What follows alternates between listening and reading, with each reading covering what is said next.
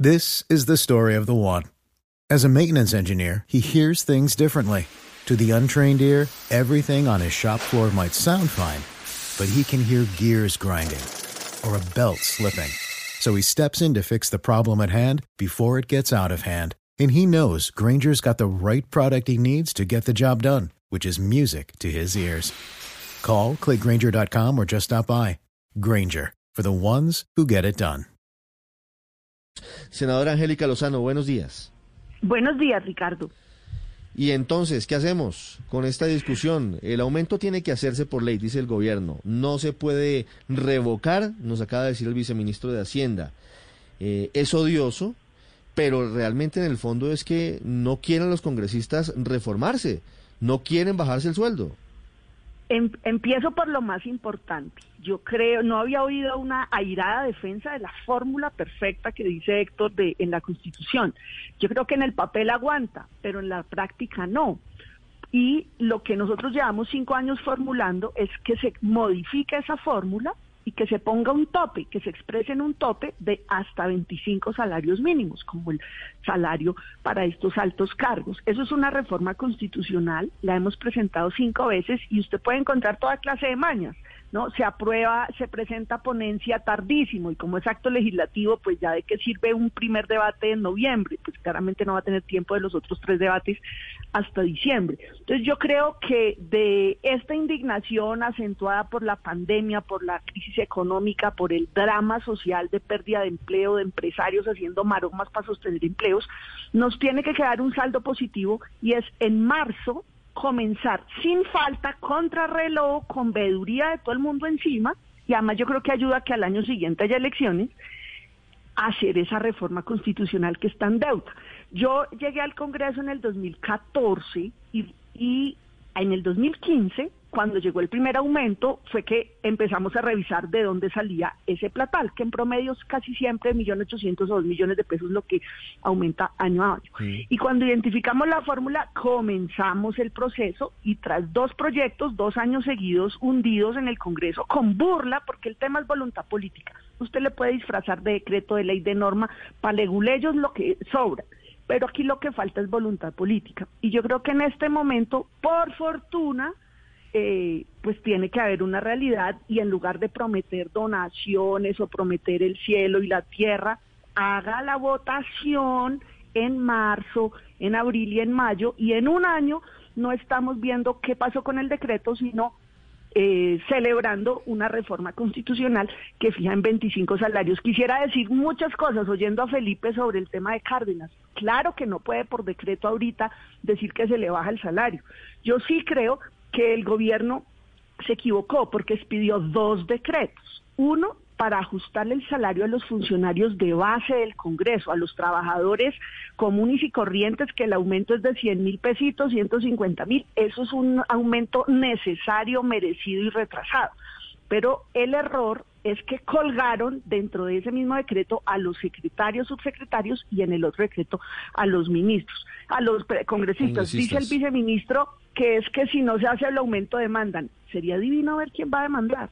¿Qué bancada? ¿Qué congresista? ¿El presidente del Congreso, Char? ¿Va a demandar? ¿Va a decir, oiga, es que no le han hecho el aumento?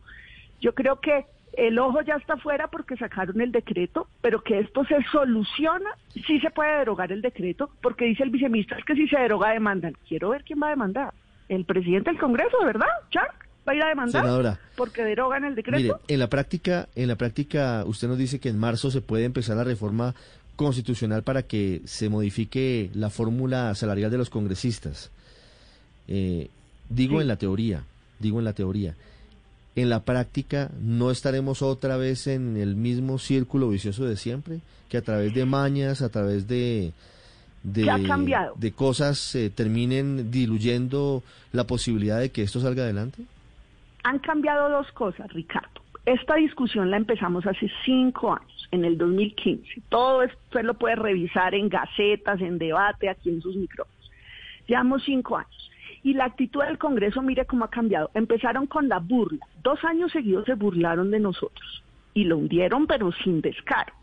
Luego salimos a recoger las firmas, hicimos algo histórico y es que como país nos unimos por siete mandatos. ¿Qué pasó? Y aquí viene una novedad de lo que ha cambiado En agosto del 2018 se dijo, nos faltó cinco centavos para el peso, se hundió la consulta anticorrupción porque faltó el 1%. Ahorita en diciembre hubo un debate sobre el censo electoral y en el marco del código electoral el registrador reconoció con las pruebas contundentes del interior de la misma registraría que el censo electoral está inflado. Está inflado. ¿Qué, qué, cuáles son las dos novedades entonces? Uno, que los primeros dos años que se burlaron, este último año usted ahorita ya ve, pues todo el mundo se está rasgando las vestiduras. Maravilloso porque usted le puede hacer seguimiento a cada uno en marzo 18 como voto. Y segundo, el, este debate sobre el censo electoral nos permitió presentar una acción de tutela que se va a fallar el 6 de enero. Eso no lo sabe, es la primera vez que lo comento. El 6 de enero debe salir el, el fallo de un juzgado de nuestra ciudad que no está en vacancia judicial, que atiende asuntos penales y que tiene con las pruebas del censo inflado reconocido por la registraduría, ordenarle al Congreso y al gobierno, a los dos, Congreso y gobierno, en un año y en el plazo de un solo año, es decir, el 21, hacer la adecuación normativa que toque para cumplir los siete mandatos de la consulta anticorrupción. Cuatro ya los logramos contra viento y marea y a pesar de todo en el Congreso ya los logramos, pero nos quedan tres pendientes. Entre ellos este. Es uno. Este es uno. Entonces esas son las dos novedades, Ricardo. Y súmele que en el 22 hay elecciones.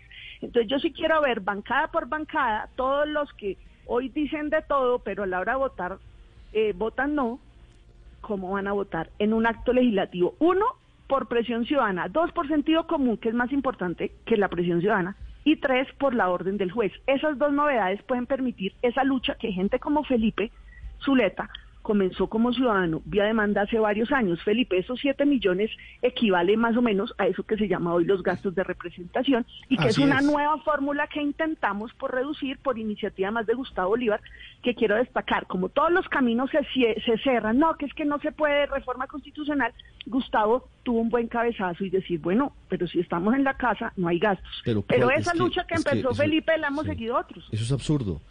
Gastos de representación en pandemia ¿Durante cuántos meses, senadora, estuvieron sesionando vía Zoom? Absolutamente. Casi todos los meses. Todos.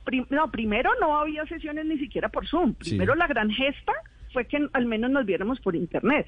Pero lo único, para lo único que hubo sesiones presenciales fue para la elección de magistrada y de magistrados del, del, Consejo de Disciplina Judicial. Y de procuradora. aquí lo que falta es procuradora. Aquí lo que falta es voluntad política, Ricardo. Usted, para abogados y leguleyos, tiene todos los artículos pero aquí solo falta un detallito que se llama voluntad política.